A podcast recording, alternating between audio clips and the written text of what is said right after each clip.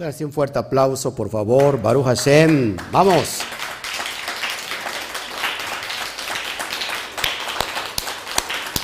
Bueno, bueno, estamos muy contentos, ¿sí o no, amados hermanos? Hoy tenemos una porción, una para allá deliciosa, poderosa. Saludamos a todos los que nos están viendo ya en todas las naciones. Baruch Hashem por su vida. Gracias a todos ustedes, tanto en YouTube como en Facebook. Ya sabes, si estás en YouTube y en Facebook, bueno, si estás en YouTube y no te has suscrito, por favor suscríbete, activa la campanita de, los de, las notificaciones, deja un comentario, comparte en tus redes sociales, eh, en todos tus grupos de WhatsApp. Si estás en, WhatsApp, en, Facebook, por favor ponle un corazonzote, deja tu comentario y comparte en todos tus grupos sociales y redes de WhatsApp. Te lo voy a estar agradeciendo. Así que a la cuenta de tres, uno, dos, tres. No se escuchó, no se escuchó. Uno, dos, tres. Shabbat Shalom.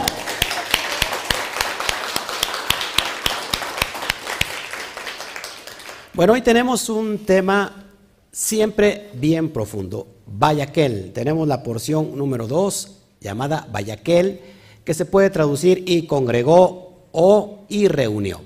¿Qué congregó y qué reunió? Es lo que vamos a ver el día de hoy. Acuérdense que estamos en un año bisiesto donde normalmente en el año bisiesto no se juntan las parashot, que normalmente se están juntando, son en ocho ocasiones que se juntan eh, las, las, porciones, en este año no sucede así. Así que para todos aquellos que me están preguntando.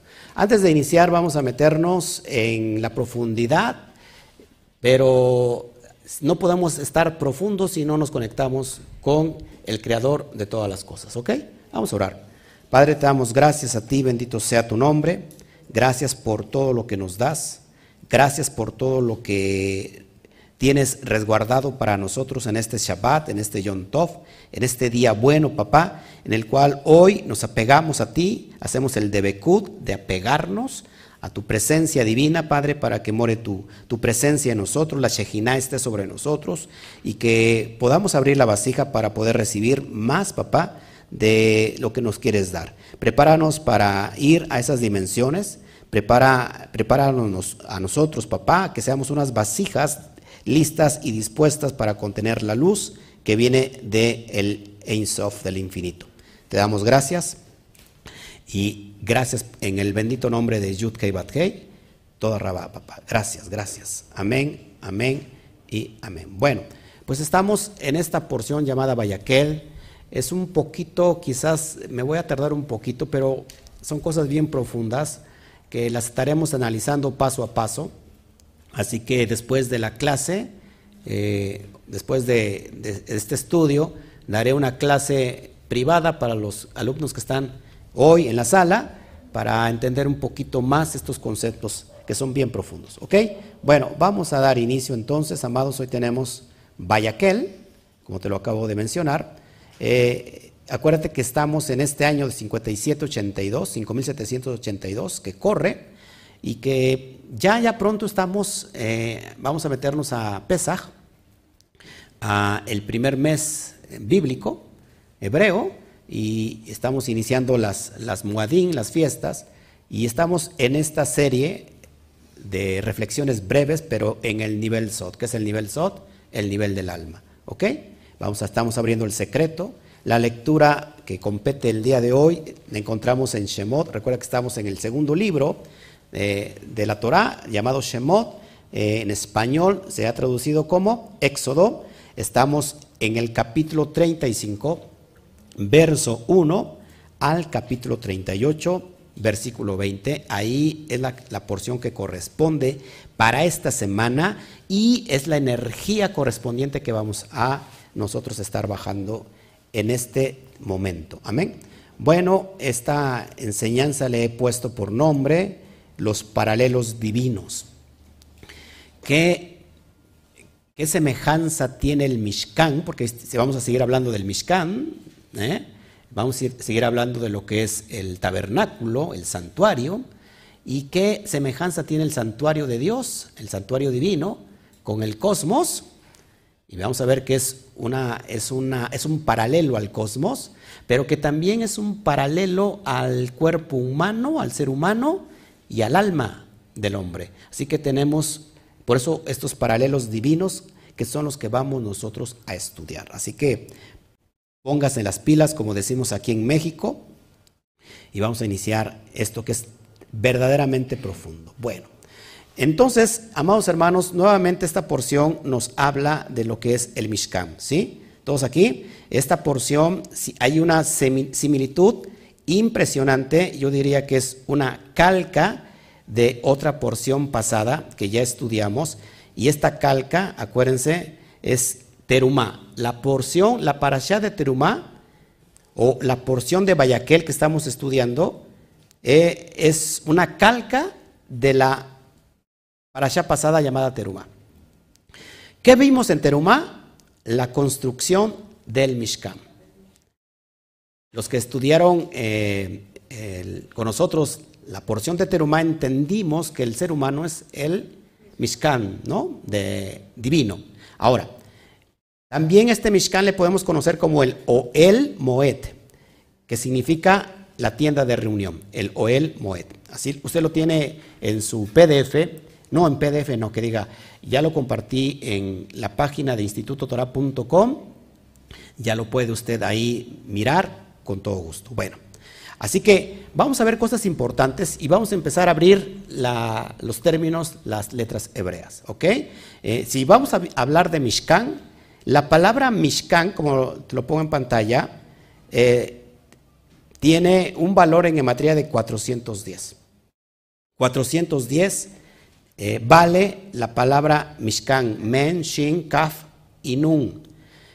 Pero por su parte, la expresión que todo Beneis realiza al menos dos veces por día, ¿cuál es? Shema. El Shema vale también 410.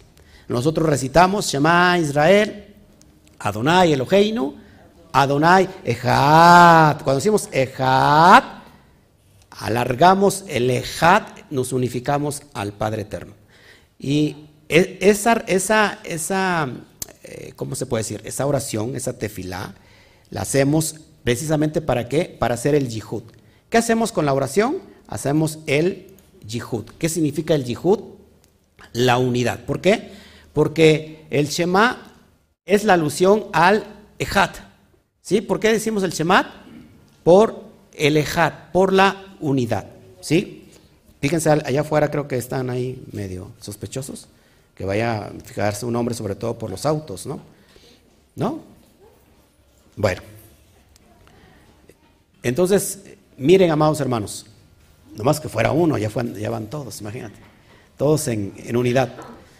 No se me distraiga, no se me distraiga. Shema tiene que ver con, intrínsecamente, con unidad. ¿Estás, conmigo? ¿Por qué hacemos todo venir Israel, el Shema? Para declarar que Hashem es uno y único, indivisible. ¿Estás conmigo? Y cuando hacemos eso, hacemos el Yihud. Así que, amados hermanos, entonces, si Shema y Mishkan valen lo mismo, ¿qué nos está, qué nos está enseñando esto? ¿Qué nos enseña? Nos enseña la unidad que todo ser humano, es decir, la unidad del ser humano con su creador, se halla implícitamente en la construcción del Mishkan. Cuando nosotros queremos realmente unificarnos con el bendito sea, la clave es la construcción de nuestro Mishkan. Entendemos o entendimos que el Eterno no habita en templos hechos con manos de hombre, no echa en templos de piedra, de cemento, no eh, habita en templos físicos, habita en una morada específica llamada Mishkan y es un código para entender que Mishkan somos nosotros. Cuando construimos Mishkan, estamos haciendo entonces una unidad con el bendito sea. ¿Estás conmigo? Ok. Bueno, vamos a ver entonces, amados hermanos, que el Mishkan también es un paralelo con la creación del universo llamado cosmos. Como también es una alusión directa al microcosmos que es el el microcosmo interno que se halla en el ser humano. Así que vamos abriendo materia, abriendo los códigos y vamos a mirar la similitud primero del Mishkan con la creación del universo. ¿Cómo entendemos este paralelo? ¿Ustedes creen que el Mishkan sea un reflejo del universo? Yo digo que sí. Y miren, vamos a ver esto, que esto es impresionante, que, que como es arriba es abajo, pero como es abajo es arriba, como es afuera es adentro y como es adentro es afuera. Así que una ley espiritual es como es arriba es abajo. Así que vamos a ver el paralelo. Voy a hablar de cosas bien profundas, así que preste mucho a su atención, por favor. Entonces, la similitud con la creación del universo.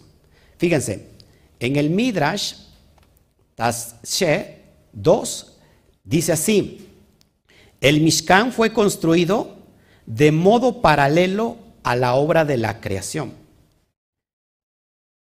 El Mishkan fue construido de modo paralelo a la obra de la creación. En Bereshit Rabá 3.12 dice algo similar según el Talmud.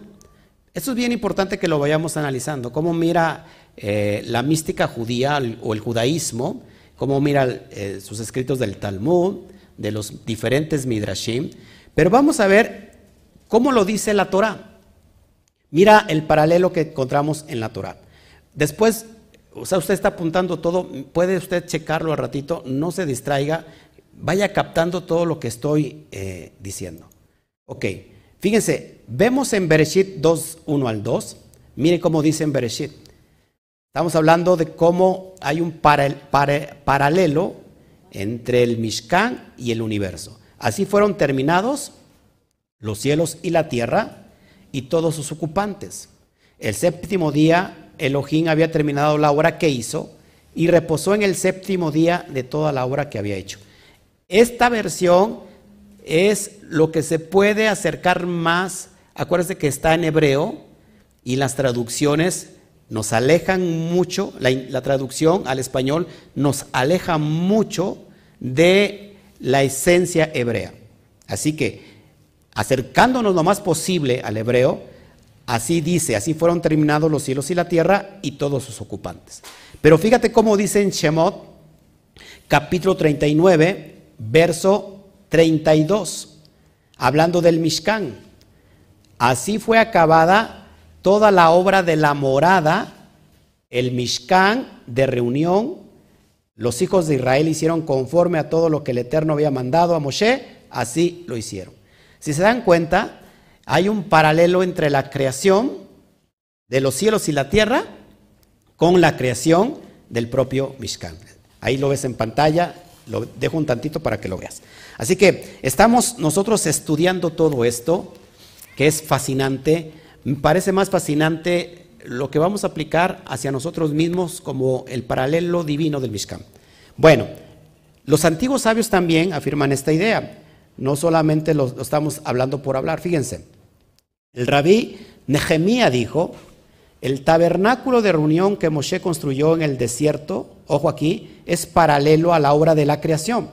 Sus columnas son paralelas a los cielos y la tierra. Su pileta refleja los océanos. El altar es el reflejo de la vida animal.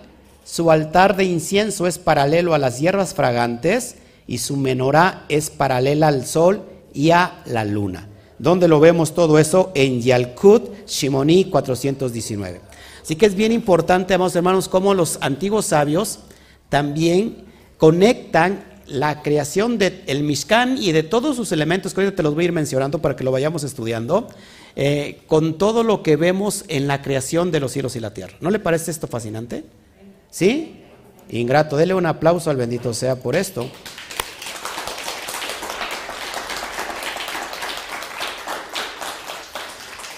Así que aquí nos está enseñando algo profundo.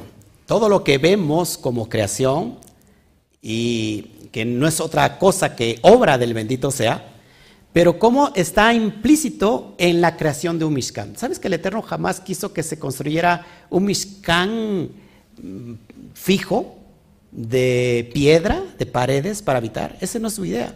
La idea era morar en cada uno de nosotros. Pero ¿qué, qué hizo el ser humano? ¿Qué hizo el ser humano? Queremos un rey, como todas las demás naciones, que nos gobierne. Queremos un templo, como todos los demás tienen, para tener un, un centro de culto. Y entonces el Eterno dijo, estos no han entendido absolutamente nada. ¿No se le hace raro que el templo no esté de pie?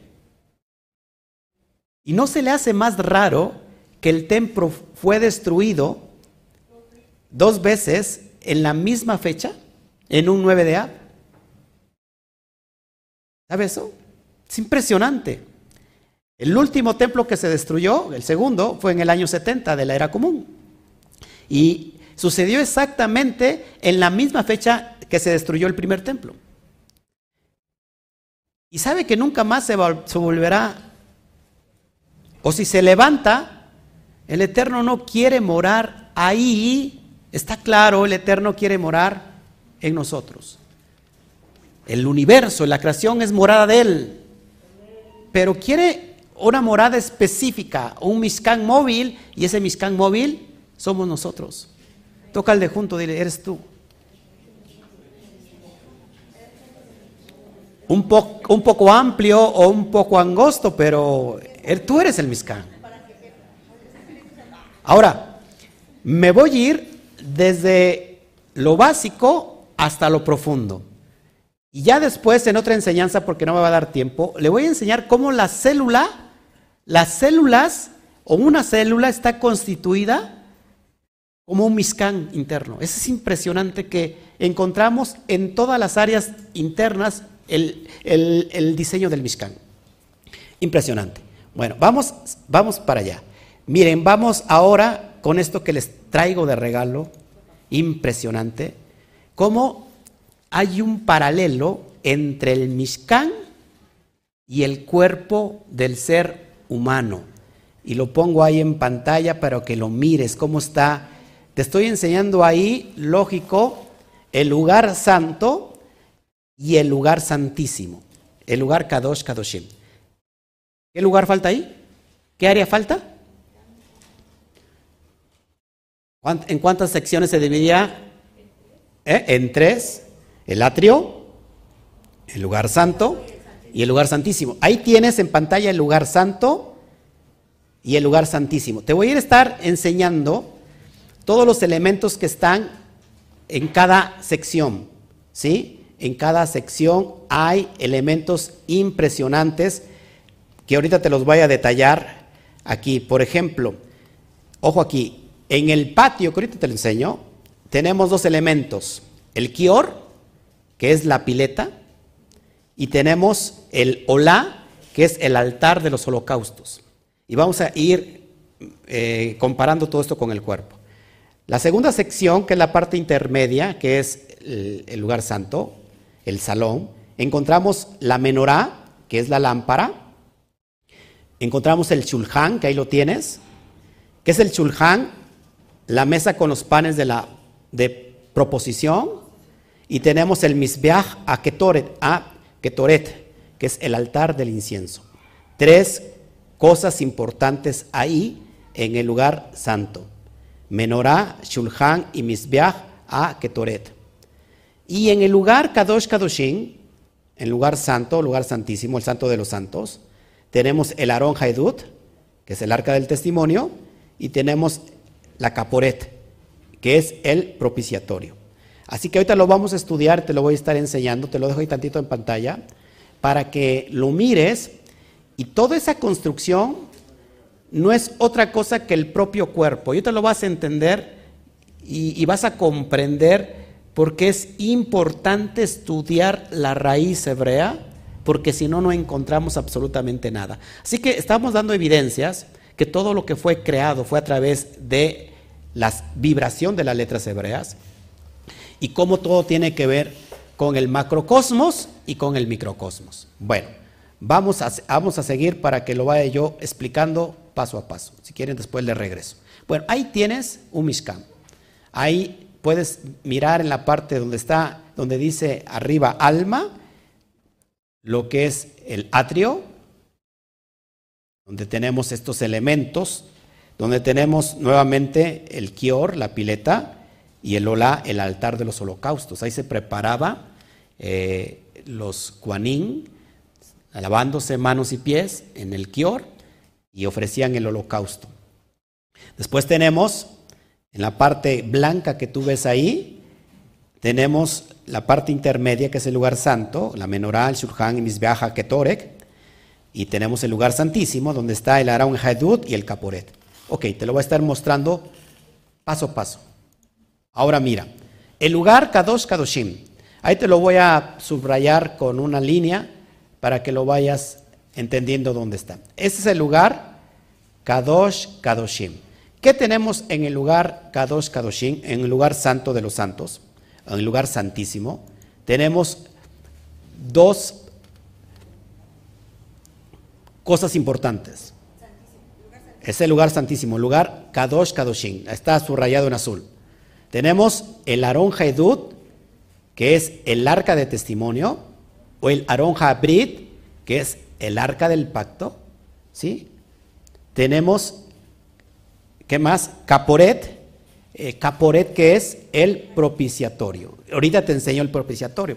El propiciatorio es la tapa del arca. Acuérdense que el arca estaba hecha de, de oro con un alma de qué? de madera, es decir, tenía tres capas, oro, acacia y oro por dentro. Lo tapaba, lo tapaba, ojo aquí, lo que es la caporet, que es la tapa, que es el propiciatorio, donde se derramaba la sangre. ¿Y qué había en el caporet?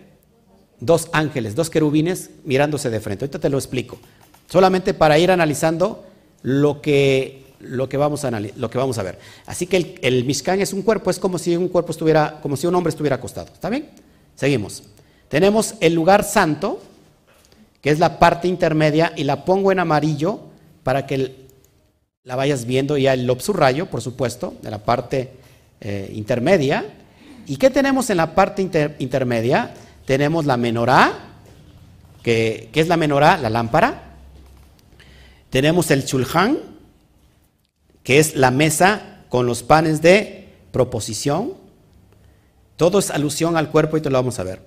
Y tenemos el misbeach a Ketoret, el altar del incienso. Ahí donde se prendía ese perfume que subía a las alturas, un perfume grato, grato, agradable. Ahí está el lugar santo.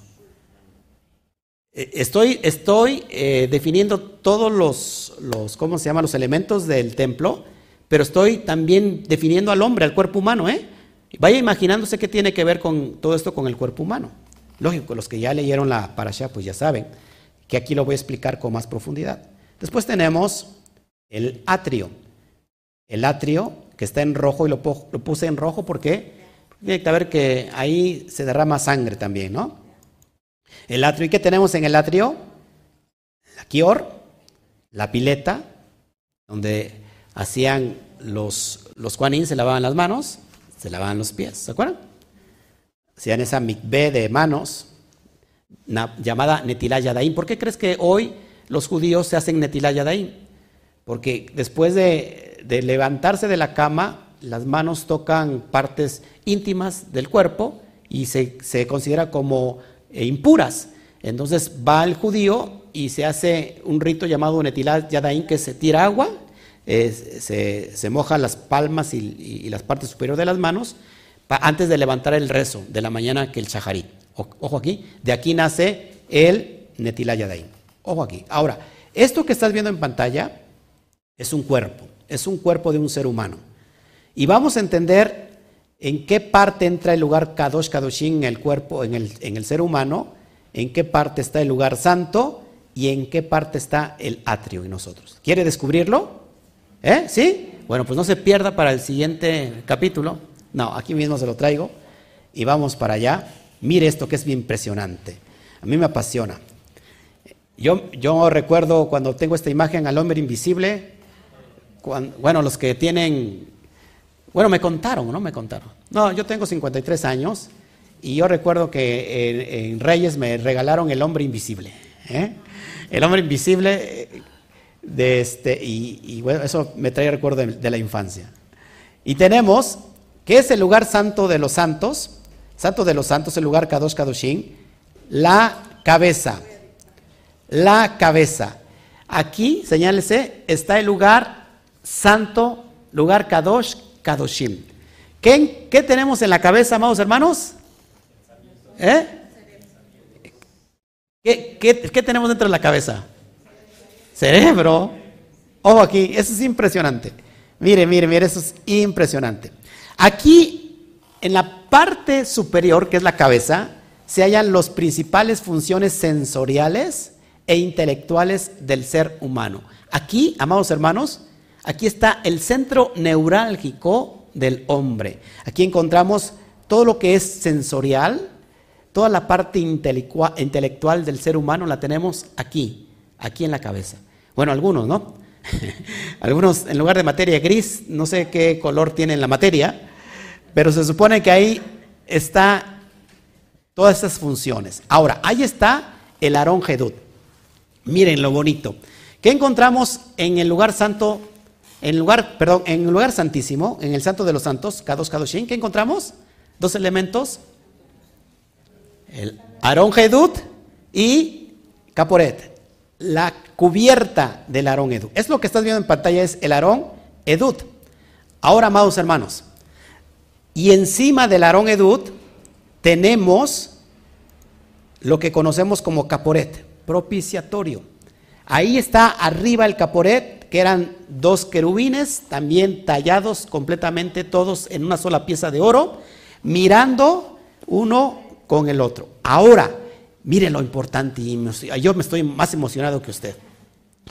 ¿Qué contenía la caja?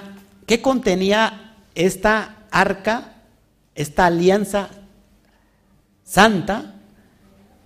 ¿Qué, tenía, ¿Qué contenía?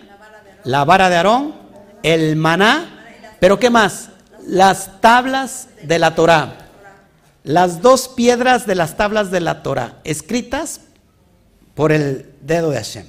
Ahora mire, mire, mire, mire, mire, que esto es impresionante. ¿Cómo estaba revestida el arca? Estaba hecha de tres capas. La capa exterior era de oro puro. La capa interior era de acacia, de madera, y la, y la capa interior nuevamente era completamente de oro puro. Ahora mire, mire, mire, esto es importante. Dentro de la cabeza del ser humano está el cerebro.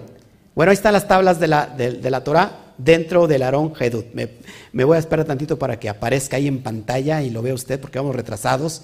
Eh, aquí yo estoy transmitiendo y, bueno, se está va retrasado por segundos. Ahí está, dentro de la caja tenemos algo bien importante de este Aarón Jedud, eh, las dos tablas de la Torah. Si, si la cabeza es el lugar santísimo del hombre y dentro de la cabeza tenemos el cerebro, mire, el cerebro también está formando a estas dos tablas de piedra, las dos tablas de piedra. Por eso el, el, cerebro está, está, está dividido en dos, hemisferio derecho, hemisferio izquierdo. Esto es impresionante, amados hermanos. Eh, yo estoy bien, bien, bien, bien, bien. Eh, fíjense. Ojo aquí, ojo aquí. Lo que sigue está impresionante. Si, el Aarón era construido en tres capas, ¿qué creen? El cerebro humano también lo resguardan tres capas. Nuestro cerebro está resguardado por tres capas. ¿Cuáles son estas? El cráneo, el cráneo y dos membranas. Resguardan el cerebro, el cráneo y dos membranas. Y a su vez, ojo aquí, el cerebro está dividido en dos hemisferios, derecho e izquierdo. Tal, igual como las dos tablas de la Torah. ¿Te das cuenta, amados hermanos? ¿Habrá, ¿Será coincidencia? ¿O habrá una similitud divina? ¿Cuántos sabían esto? Es impresionante. Ojo aquí. Además, el, lugar santo, santísimo, lugar, el lugar santo de los santos o el lugar santísimo, que es la cabeza, hace alusión con un nivel del alma. ¿Con, ¿Con, qué creen que hace alusión con el nivel del alma? Con la Neshama. El nivel del alma que encontramos en, el cuerpo, en la cabeza, es la Neshama. ¿Por qué? Porque esta es la parte espiritual más elevada del hombre. Este nivel es el puente que nos conecta hacia lo trascendente. Ojo, ojo aquí. Es impresionante, ¿no? ¿Sí sabía usted esto? Imagínense. Ahora, que ya lo he explicado, el cerebro que está dividido en dos, hemisferio derecho e izquierdo, hay una parte pequeña en medio de ellos por atrás que se llama cerebelo. Y ese cerebelo, la función es de conectar esos dos hemisferios, que, se, que, que empiecen a, ¿cómo se llama?, a configurarse entre los dos, y eso le conocemos nosotros como el Dad, el conocimiento profundo de Hashem. Eso es impresionante. Bueno, esta es la parte que corresponde al lugar santísimo, al lugar Kadosh Kadoshin o al Santo de los Santos. Vamos con la siguiente parte. El lugar santo, el lugar intermedio. Acá es, me encanta esto porque es, como si me estuviera comiendo una, una rica y deliciosa comida. No sé, estoy disfrutando esto. ¿Alguien ha disfrutado un corte de carne? ¿Cómo se le deshace en, la boca? No, no, no. Es más, ya me voy. Vámonos, ya me dio hambre, nos vemos. El lugar santo, que es la parte intermedia, ¿con qué, ¿con qué creen que tiene que ver con el cuerpo del hombre? Con el corazón. Ahí está el lugar santo. ¿Qué encontramos en el lugar santo?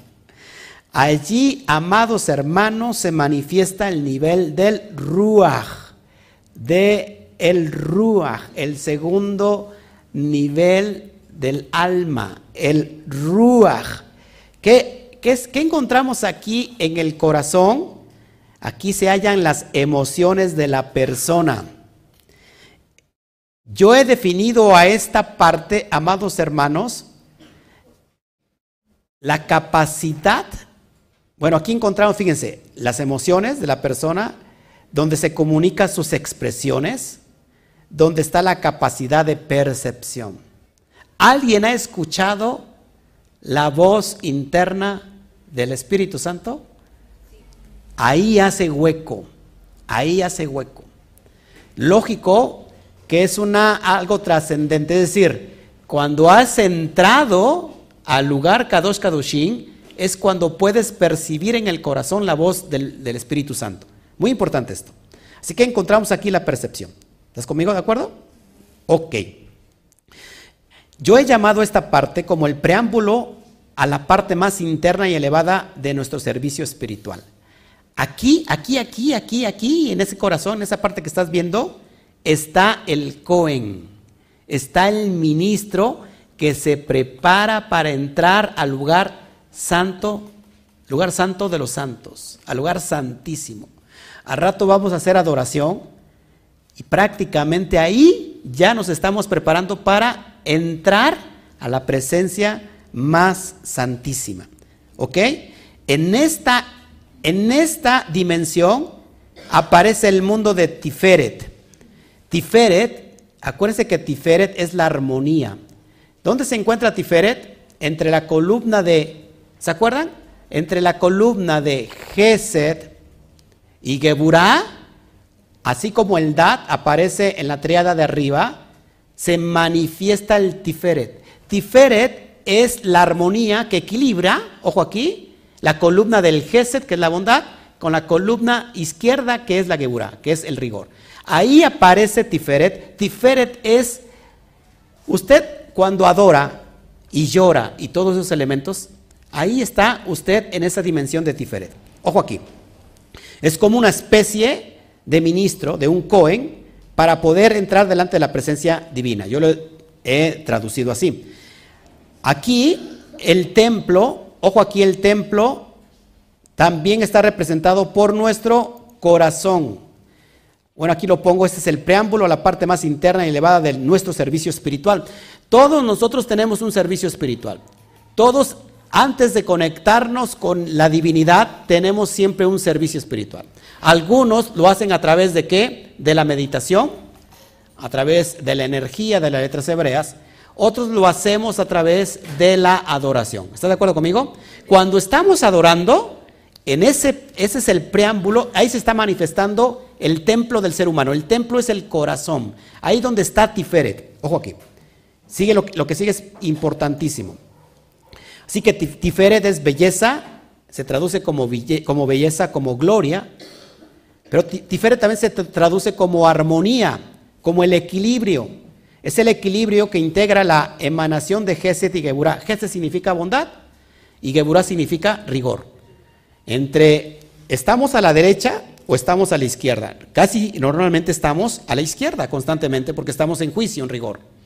Así que por eso nosotros buscamos al eterno a través quizás de la religión, pero la religión no nos transita al mundo más santo, al lugar santo santísimo, sino que lo que realmente nos transita es tener una perfecta adoración. Eso es importantísimo. Ojo aquí. Mire lo que sigue. Las costillas. Aquí, amados hermanos, que el corazón representa el templo, está resguardado por su caja torácica, ojo aquí, por 24 costillas.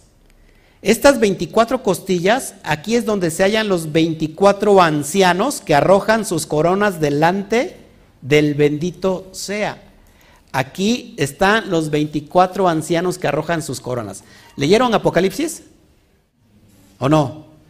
Parece que usted le estoy hablando en hebreo o le estoy hablando en chino porque no entiende usted absolutamente nada. En Apocalipsis dice que de cuando entran en esa en la presencia divina donde está sentado, ¿verdad? En el trono está sentado el, el Eterno y el Cordero, que es una alusión al Mashiach, que es la conciencia elevada, dice que los 24 ancianos se postran delante del rey, de la presencia y arrojan sus coronas. Bueno, por eso en la mística, en lo profundo, el templo es el corazón donde habita esta, esta conexión directa y las costillas son los 24 ancianos que se... ¿Cómo están las, las costillas? Encorvadas. Como que están adorando. Están arrojando sus coronas. Porque en el judaísmo, ojo aquí amados, en el judaísmo, en el Tanaj, no encuentras ninguna referencia a los 24 ancianos que se postran y todo el mundo dice, ¿ves cómo están mal?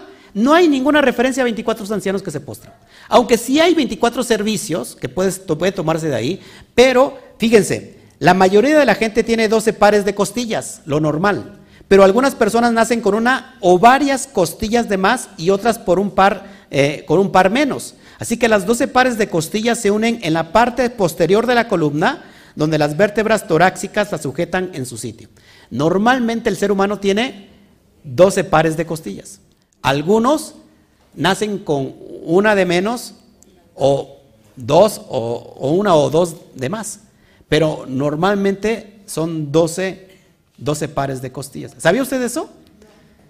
Así cuando nosotros, cuando nos, todo, todo está diseñado de acuerdo al, al Mishkan del eterno, lo que es, todo lo divino está dentro de nosotros. ¿Por qué cree que cuando nosotros adoramos lloramos?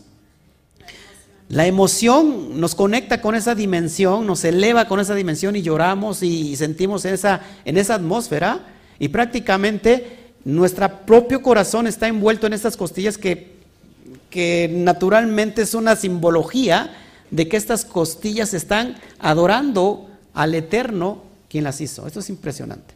Amén. Bueno. Wow. Esta es la parte intermedia que es el corazón. Vamos a ver entonces la parte externa.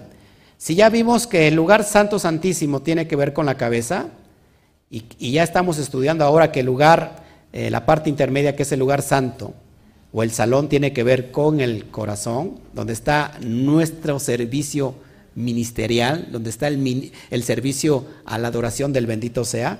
Vamos a ver entonces qué tiene que ver con la parte externa. ¿Qué será la parte, la parte externa? Bueno, vamos para allá.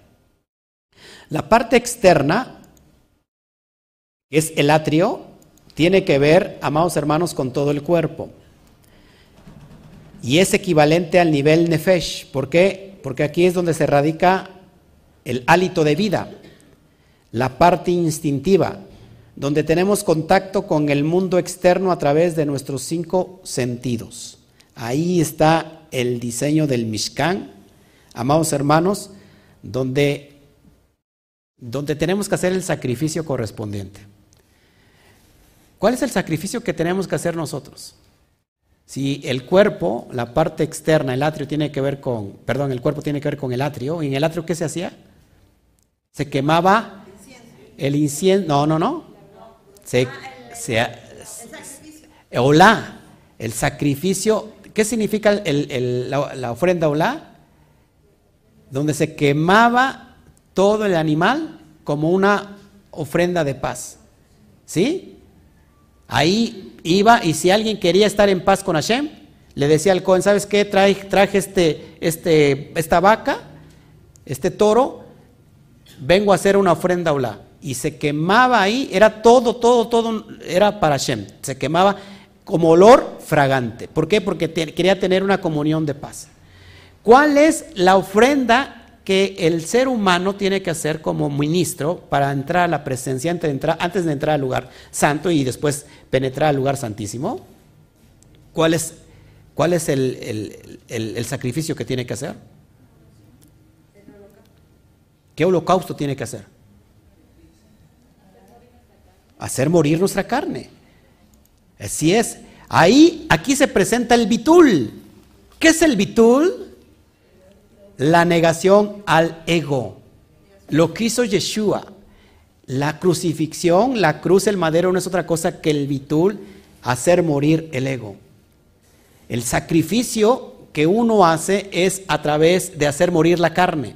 Yeshua dijo, si quieren seguirme, tomen su cruz, niéguese a sí mismo, muera cada día y sígame.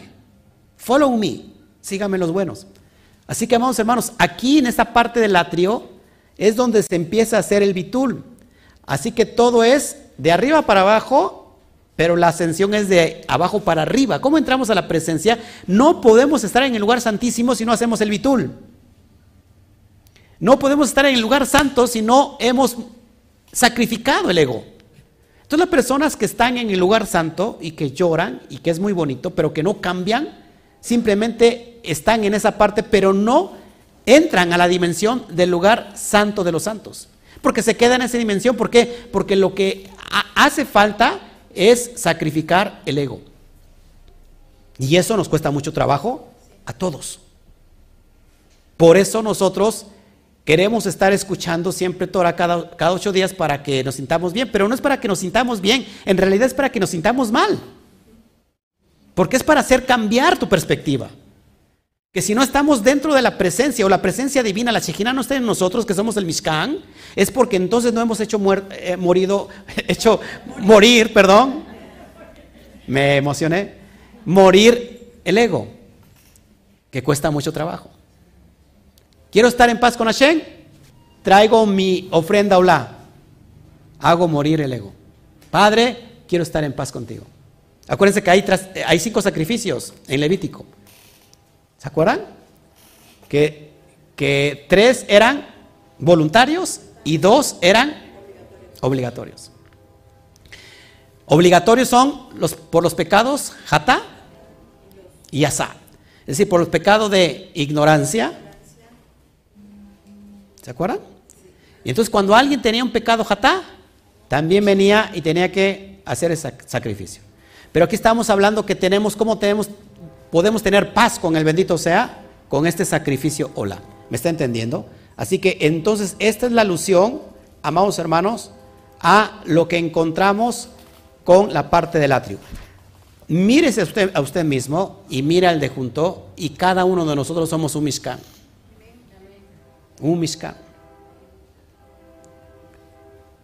Que hace falta perfeccionarlo. Y ahorita lo vamos a entender. Lo que sigue está de locos, porque ahí sí tiene que ponerle mucha atención, porque vamos a ver ahora la similitud o el paralelo que el Mishkan tiene con el mapa del alma, las Sefirot, las emanaciones divinas. Y aquí es donde nos vamos a meter a esta tremenda profundidad del árbol de la vida.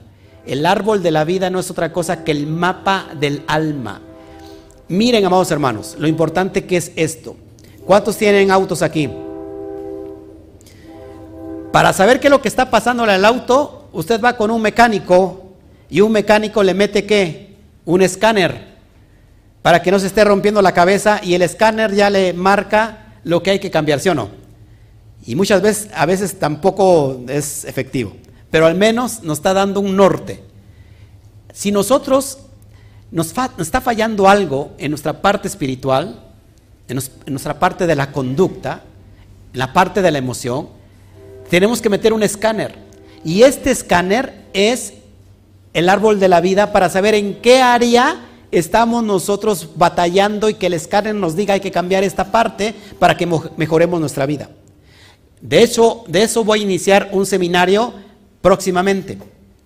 Así que un seminario básico para entender cómo en cada dimensión de nuestra, de nuestra alma está esta emanación que tenemos que cambiar, que tenemos que pulir. Pero bueno, vamos a preparar entonces cómo se asemeja el Mishkan con el árbol de la vida. ¿Está usted preparado? Nuevamente vámonos al puerco, perdón, al cuerpo, al cuerpo. Y ahí vamos a entender todo. Presta atención porque con esto voy a cerrar y al último voy a tener una, clase con ustedes particular. Y por, aquí les recomiendo nuevamente que tenemos eh, el seminario el próximo martes, miércoles, perdón, 2 de marzo a las 7 de la noche. Bueno, vamos a seguir entonces. Bueno, ahí tenemos, ahí puse el mapa del alma, lo que es el árbol de la vida va a aparecer ahí en un instante para que lo mire. Me voy a, esperar tantito para que lo vayamos analizando. ¿Ya lo vio? Ahí está. Como el, el, ser humano, ya vimos que es un paralelo divino al Mishkan, y cómo ahora el árbol de la vida también está en nosotros, también como un Mishkan. En la parte superior vamos a mirar que el Keter, Keter, acuérdense qué significa Keter. Corona, la corona, la parte más elevada. Ahí está, se halla la Shejina. ¿Qué es la Shejina? La presencia divina que estaba sobre el Aarón, sobre el arca. Ahí está la Shejina. Ya entendimos que aquí eh, en la cabeza está el, el, ¿cómo se llama? El lugar santo, santísimo. ¿Ok? Bueno, después tenemos la emanación de Jotma, lo estoy subrayando con colorcito, Jotma, y ahí en Jotma encontramos eh, el Caporet. Bueno, pero antes de Shejina quiero ah, precisar algo. Aquí en la, emanación de Keter, donde está la Shejina, la presencia divina, encontramos la bondad al estado puro. Ahí estamos en pura bondad. Este bien absoluto que lo que único que quiere es irradiarse hacia los demás niveles inferiores, lo que estamos trazando ahí, en esta dimensión se alberga toda la luz absoluta, toda la energía posible. Pero ¿qué pasa ahí? Que no puede derramarse completamente porque ¿qué pasaría? Nos haría morir, desaparecer a todos. Después viene entonces Jodma, Jodma que se traduce como qué? Como sabiduría. Ahí encontramos el caporet, el caporet o el propiciatorio que cubría el arca. ¿Qué pasa aquí en esta dimensión del árbol de la vida? Aquí ha permeado la luz infinita en sentido propicio para descender. Aquí ya se está preparando en Jotma esta presencia divina eh, eh, para poder descender y poder nosotros ser receptores, ser esas eh, vasijas para recibir. Jotma por eso se traduce como sabiduría. Después tenemos la emanación de Vina. Vina que se, traduce como entendimiento. Y Vina lo, puse ahí en, verde. Aquí tenemos la dimensión del Aarón. En esta dimensión, ojo aquí, en Vina, que es el arca de la alianza, en esta dimensión tenemos el entendimiento de la luz absoluta. Pero no en términos totales, ya que se ha fragmentado. Recuerden que Vina, amados hermanos, es el mundo del dualismo. Binah es la madre que protege a las demás esferas que están abajo, a las seis esferas. es la madre que protege a sus seis, a sus seis hijos. ¿Por qué? Porque aquí está la alusión de cielo, tierra. Noche, día. Infierno, cielo. Aquí está la, la, división, lo que conocemos como el, lo dualismo. Y ahorita lo voy a explicar. Lo que sigue es bien profundo, amados, a ver si me lo entiende, porque le voy a enseñar cómo conectar con la conciencia Aleph. Después de pasar de la conciencia Bet, pasamos a la conciencia Aleph. Aquí en Binah estamos en conciencia dualista, en la conciencia Bet. Entonces aquí, repito nuevamente, amados hermanos, aquí ya tenemos el entendimiento de la luz absoluta, pero no en términos totales porque ya la estamos fragmentando. Aquí creemos en un Dios, algunos que en un Dios que tiene cuerpo de hombre, llamado Jesús, ¿no? Y otros aquí entienden que no que Dios son las vírgenes y verdad y los santos. No, y entonces otros dicen no, Dios es eh, es otra cosa. Bueno, aquí está batallando ya la mente. Ya estamos entendiendo un poquito la luz, pero no total. Es el, conocimiento, el entendimiento que es Vina. Después tenemos, ¿qué dimensión sigue? A ver los estudiosos. ¿Cuál es lo que va a equilibrar Jodma y Vina? ¿O qué, ¿O qué aparece entre Jodma y Vina? El Daat, que aquí me equivoqué y perdóneme la vida, el Daat. 1, 2, 3, 4, 5, 6, 7, 8, 9, 10. Ah, sí, aquí, aquí aparece. El DAT. El DAT que... ¿Cuántas esferas están viendo? 1, 2, 3, 4, 5, 6, 7, 8, 9, 10, 11. El DAT que está en amarillo, que no se ve, que es invisible porque son 10 emanaciones, son 10 esferas. El DAT es lo que se que unifica a Jodma y Binah. El DAT viene del padre del Keter para unificarnos con Él. Aquí, ¿qué está representando según los elementos del Mishkan? Representa el parojet. ¿Qué es el parojet? El velo que dividía el lugar santo del lugar santísimo.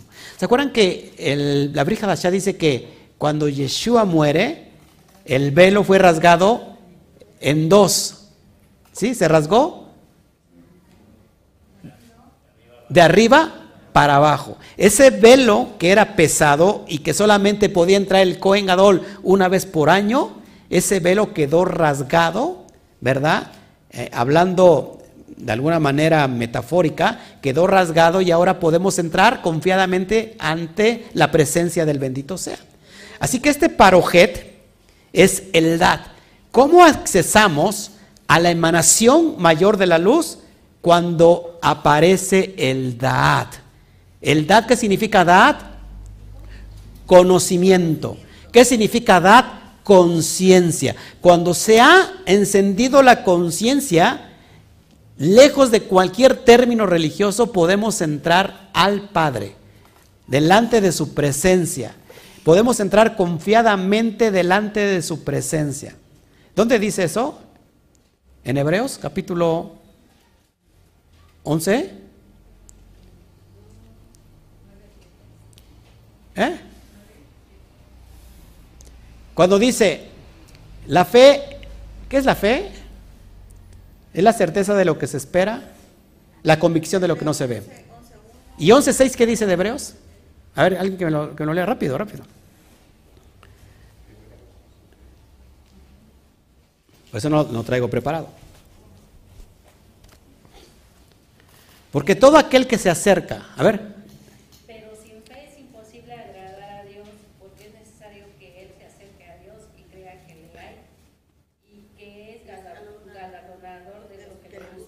Sí que la fe, amados hermanos, se halla, pero no una fe religiosa, sino que la verdadera fe se halla en la conciencia del dad.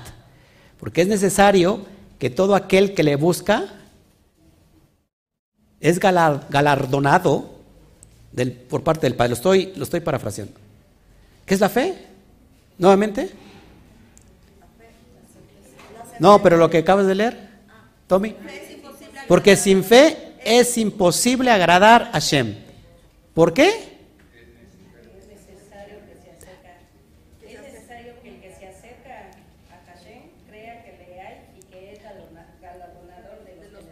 Porque es necesario que aquel que se acerca en Hashem tiene que creer que le hay, que existe y que Hashem es galardonador de aquellos que le buscan. Así que cuando nosotros, amados, aparece el Dad, que es el velo, ese pelo, cuando se aparece la conciencia, ese velo se ha rasgado. Y podemos entrar al conocimiento del Padre. Aquí entonces está el parojet. En este nivel, ojo aquí, podemos ascender hacia la luz inmensa de la bondad, porque se ha despertado la conciencia, el velo se ha descubierto y se ha dado la impronta del Hijo con su Padre. ¿Qué es la impronta? El conocimiento cuando la madre o el hijo ve por primera vez los ojos de la madre, se da esta afiliación llamada impronta. Nosotros sabemos que somos hijo a través de la conciencia, por eso el dad se conoce como el hijo. ¿Ok? Aquí se unificaron ya los hemisferios cerebrales y aparece, y ojo aquí, el yo soy se ha separado del yo no soy. ¿Cómo se traduce esto? A ver quién me traduce esto.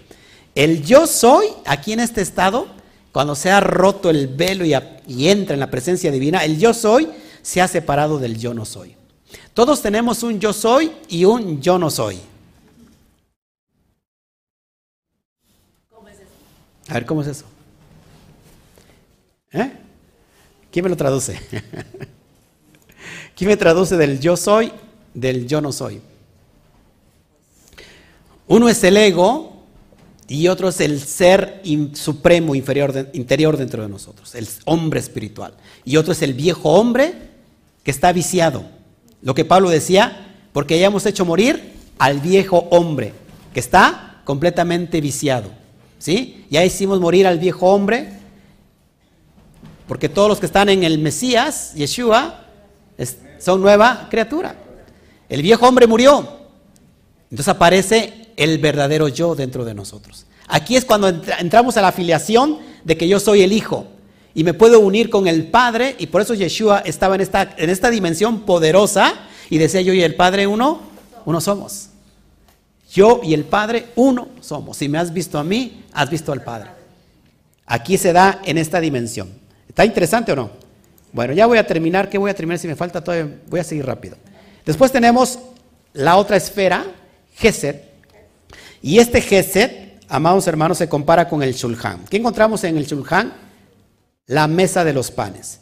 La mesa de los panes, ¿qué, ¿qué significa el pan, amados? El pan representa la bondad del bendito sea, en términos más comprensibles. Acuérdense que el pan, en la, en la interpretación de la Torah, ¿qué tiene que ver con qué nivel tiene que ver con el pan? ¿Eh? No con el nivel Peshat. El, pan representa el nivel Peshat, lo literal de la Torah, pero necesitamos abrir, irnos a la interpretación del Sot. ¿Qué representa la interpretación del Sot? El vino. El vino manifiesta el Sot, el secreto de la Torah. ¿Ok? ¿Estás aquí conmigo? Bueno, ahí en Getzes está el Shulham. Después tenemos lo que sigue, que es la Geburah. Geburah donde está ahí la, la menorá. Ahí se proyecta el fuego de la menorá. Este es el fuego, Gebura, que cómo se traduce como la severidad, como el rigor, los límites. Este fuego es el límite que no permite que nos perdamos en el mundo. Aquí el rigor se vuelve un maestro que enseña al alma a poder rectificar.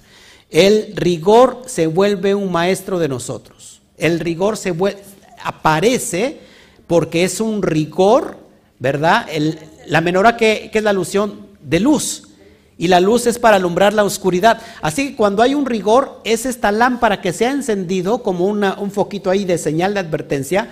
Y, este, este, rigor es un maestro que te está enseñando cómo hacer ticún, cómo rectificar las cosas malas que estás haciendo. ¿Estás conmigo? Impresionante. Seguimos. Después tenemos Tiferet. ¿Cómo se traduce Tiferet? Esto es lo hermoso, belleza y gloria, armonía. Aquí en Tiferet está el Misbeach Aketoret, el altar del incienso. Aquí es donde se quema el aroma o la esencia aromática rica, preciosa. Nosotros somos ese perfume agradable delante de Hashem. Aquí la perfecta armonía se halla en esta zona. Hemos implementado nuestras emociones en un nivel de estabilidad por lo cual nosotros somos ese aroma del perfume perfecto delante de la presencia divina. Aquí quemamos incienso porque ya estamos, acuérdense que Tiferet, Tiferet representa esta esta alusión al, al corazón, a la, a la parte ministerial del ser humano. Después tenemos Netzach. Netzach. ¿Qué significa Netzach? Victoria. La victoria. Este es, bueno, esta es la columna, amados hermanos, derecha del templo llamada Yajín. O Joaquín, que se, se significa como, ¿qué pasó? Como él establece. Acuérdense que siempre la columna derecha representa siempre el Geset. ¿Quién es? ¿Por qué estas dos columnas de Joaquín o Yajín y Boaz, según la Biblia hebrea, son los nombres de las dos columnas de bronce hechas por Hiram y colocadas por el rey Salomón a la entrada del templo de Jerusalén? En el primer libro de Reyes, capítulo 7, verso 13 al 21, y segundo libro de Crónicas 13, 17, dice, el rey, el rey Salomón colocó las columnas en el frente del templo, uno a su derecha y otro a su izquierda. Al de la derecha le puso el nombre de Yajín o Joaquín y al de la izquierda el de Boaz o Boz. Joaquín o Jaquín era el nombre del gran sacerdote del sumo del Cohen Adol, asistente que ofició en la congregación del templo, en tanto que Boaz o Boz era el bisabuelo del rey David. Otros autores prefieren la traducción hebrea de Jaquín, que significa él establecerá, y Boaz en la fuerza. Así que en Exá tenemos la columna derecha llamada Yahim. Después de Nexat viene Jot, Jot que se traduce como esplendor. Ojo aquí, aquí tenemos el lenguaje estructurado, aquí está el habla y aquí es la columna izquierda llamada Boaz del templo del Beit Hamidash. Este, este Jot establece los límites, siempre va a establecer los límites. Y lo que sigue es impresionante. Después tenemos la emanación de Yesod. ¿Qué significa Yesod? Y lo pongo ahí. Ahí está asemejando al Kior, la pileta. Acuérdense que el Kior es el reflejo, el, reflejo, ¿qué, ¿qué, tenía el Kior? La pileta, ¿qué tenía? ¿Qué tenía? Agua. ¿Y el agua es, símbolo, es, es símbolo de quién? De la Torah. Pero también, el, el, lógico, el agua es símbolo de la Torah, pero el agua purifica. ¿Cuál es el reflejo del cielo en la tierra? ¿Qué es lo que refleja el cielo? El agua. Así que el, reflejo del cielo en la tierra es el agua. Todo lo bueno que ha sido captado en Yesod, que es fundamento, está plenamente listo para darse, entregarse. Nosotros necesitamos el agua para purificarnos, quitar el estado de tumada de impureza espiritual y así acceder al beneficio de la bondad absoluto de la luz. Ojo aquí. Yesod se, puede, en el hombre, en el ser humano, se puede eh, eh, asimilar a, al órgano sexual del hombre. Yesod es el órgano sexual. ¿Qué encontramos en el órgano sexual del hombre? La semilla, el semen. Así que la siguiente emanación es la hembra. ¿Qué es la hembra? El malhut, la tierra, la que va a recibir precisamente la semilla. Eso es bien importante. Así que en Malhut tenemos esta, esta emanación que es, que representa el altar, el altar el altar de los sacrificios. Aquí termina el descenso de la bondad, pero a su vez es el punto de inicio, de partida, porque comenzamos a ascender para unificarnos con la luz de la bondad absoluta, a través de lo que conocemos como el proceso del bitul, es decir, la negación al ego. Muy, pero muy importante todo esto. Así que aquí en el mapa de la vida, en el árbol de la vida, tenemos todos los implementos del, del Mishkan, del templo. ¿No te parece impresionante?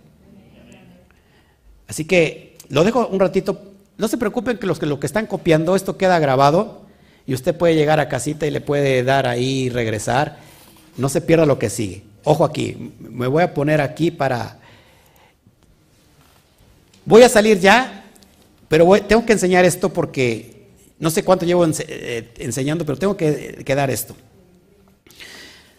En Éxodo 25.8 dice algo bien importante.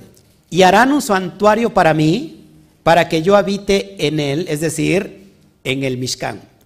Fíjense, una vez que el Mishkan no es otra cosa que nuestro santuario interno en el ser humano, acuérdense que el Mishkan nuevamente no es otra cosa que nosotros mismos. ¿Todos aquí conmigo? La alusión de un templo físico, es decir, un templo material, Es para insinuarnos a nosotros mismos que podemos ser la perfecta morada de la presencia divina. Hashem quiere habitar en cada uno de nosotros.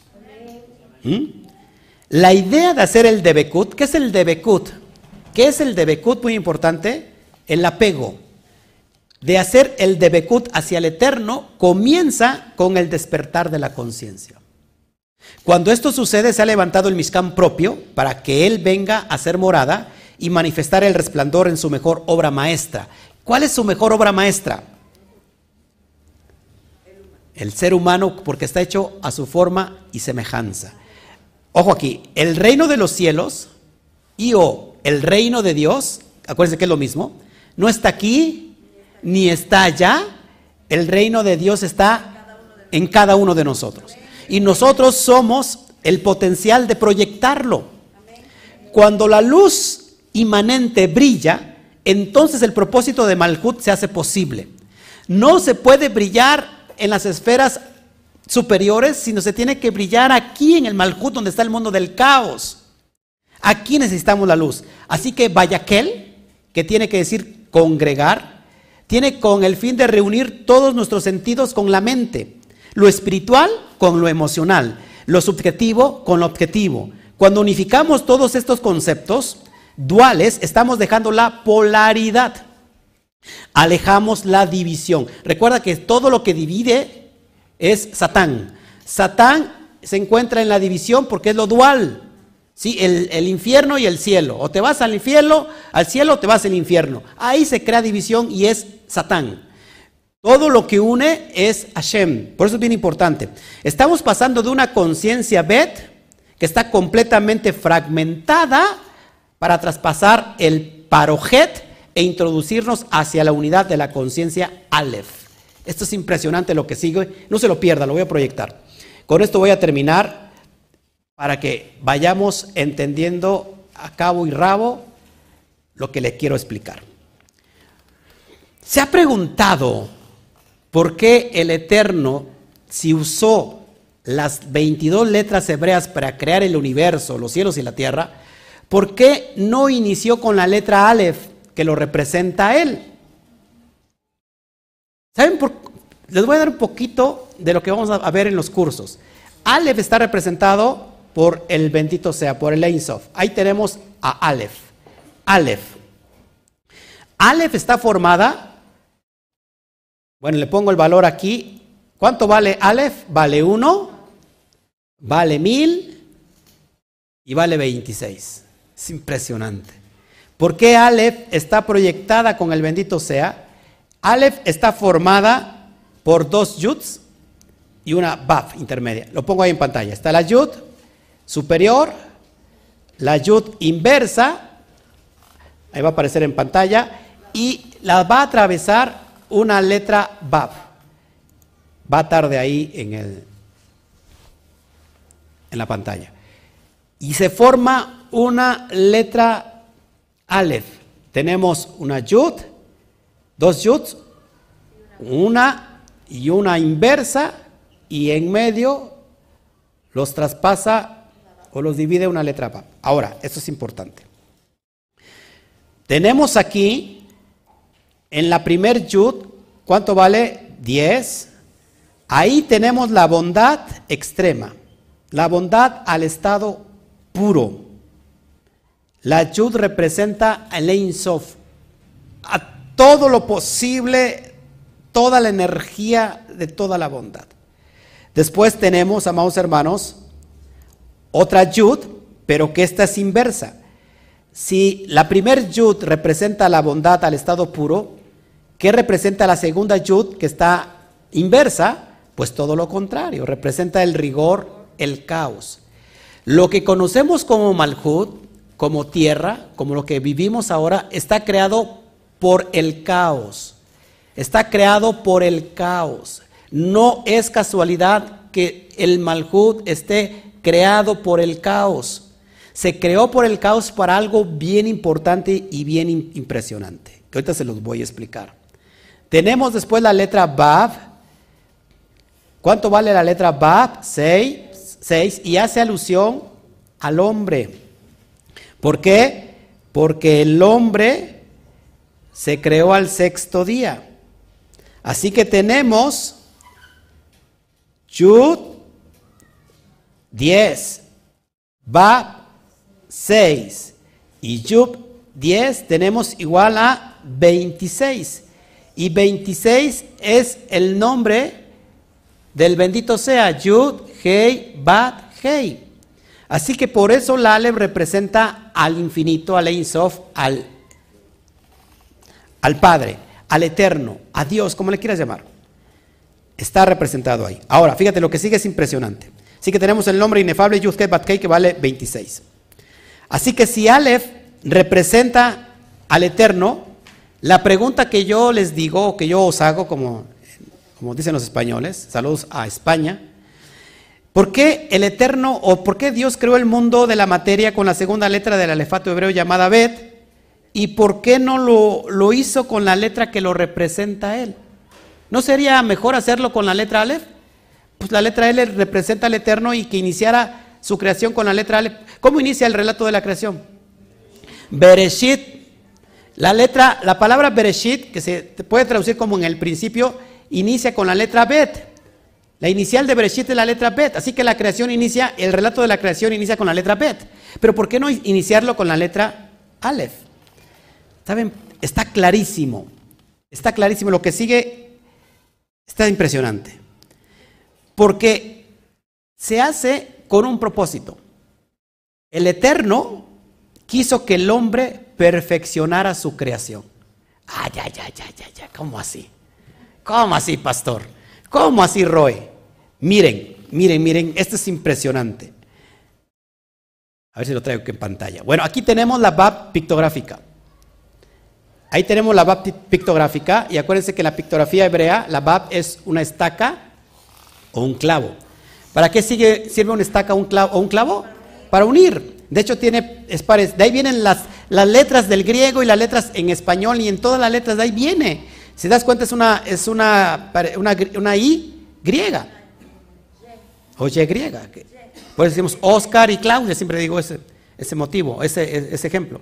Porque la BAP sirve para unificar. Así que mira, lo que estás viendo en pantalla es el paralelo de un hombre donde tiene abiertos sus brazos.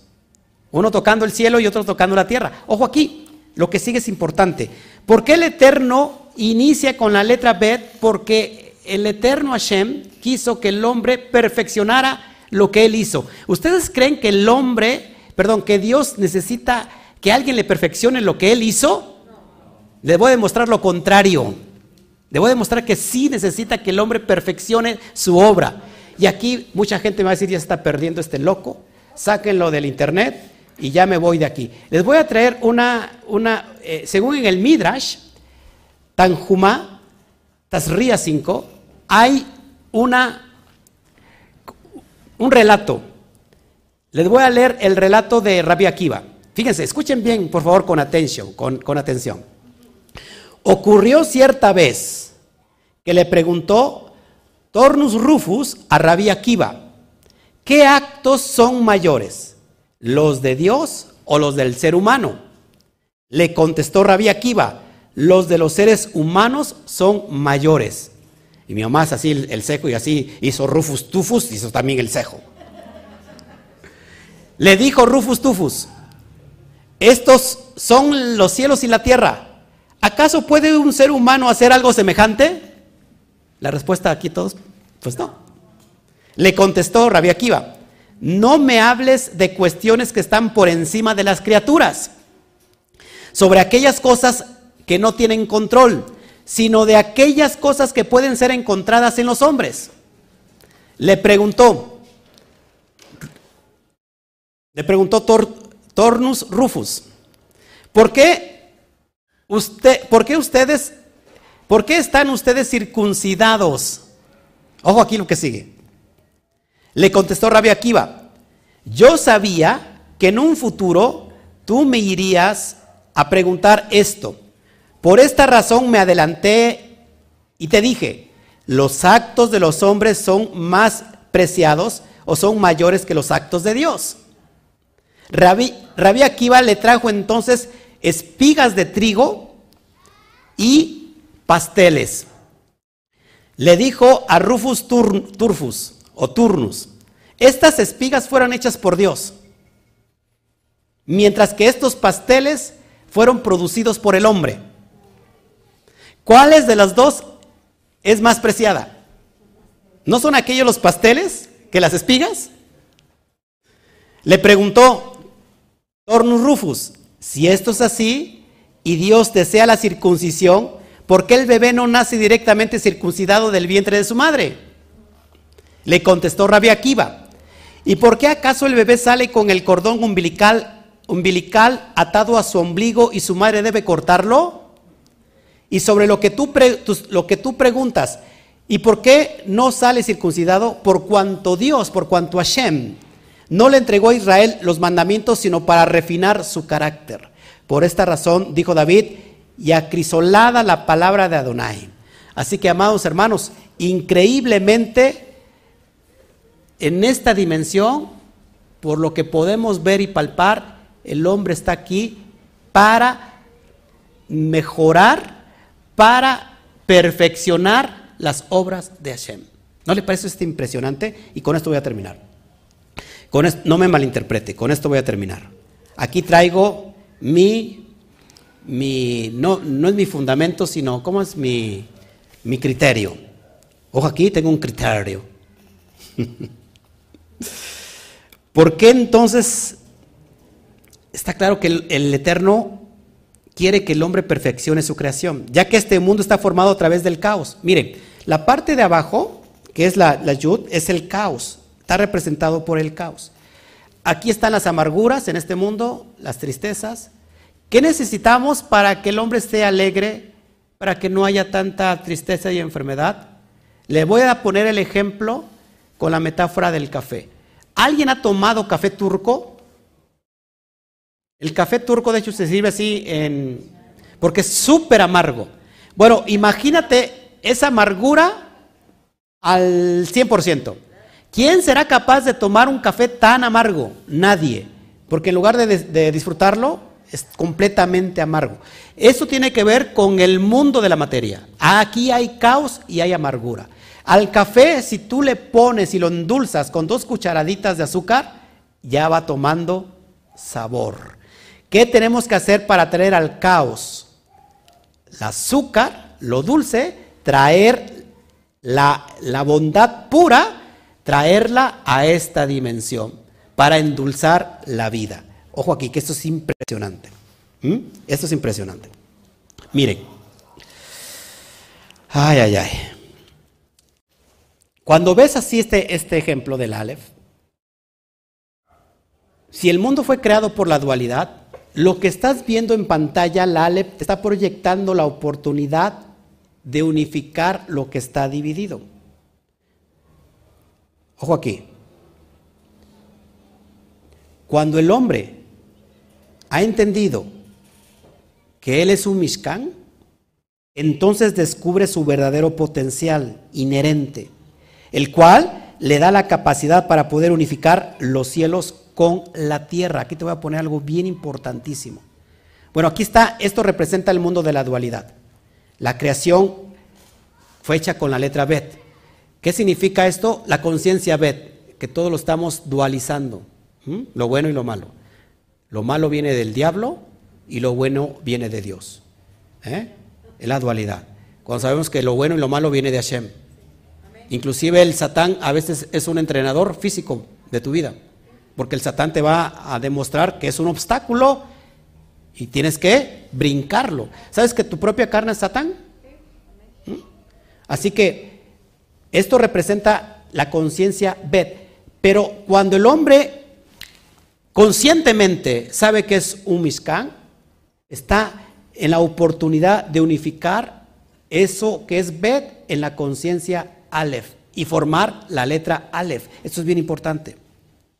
Así que cuando el hombre ha entendido, mire, aquí le pongo el ejemplo, está el hombre, el hombre es un Mishkan, hay una luz que está ahí brillando porque se ha, descubierto que es un Mishkan, se ha levantado el estado de conciencia y entonces los mundos superiores, que es toda la bondad al estado puro, puede el hombre ser el conector, unificar los cielos con la tierra. El Eterno le da la capacidad de unificar los cielos con la tierra.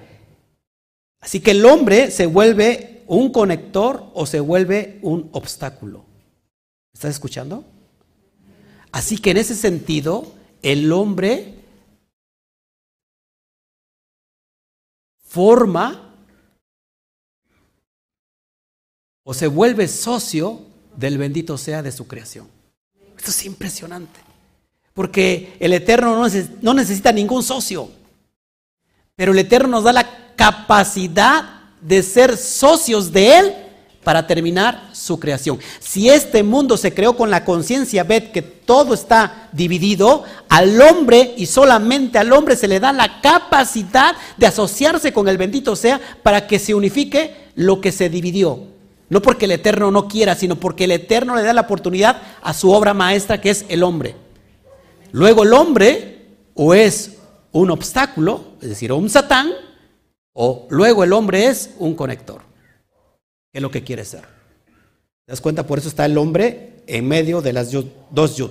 Solamente el hombre, el hombre puede crear o ángeles o el hombre puede crear almas.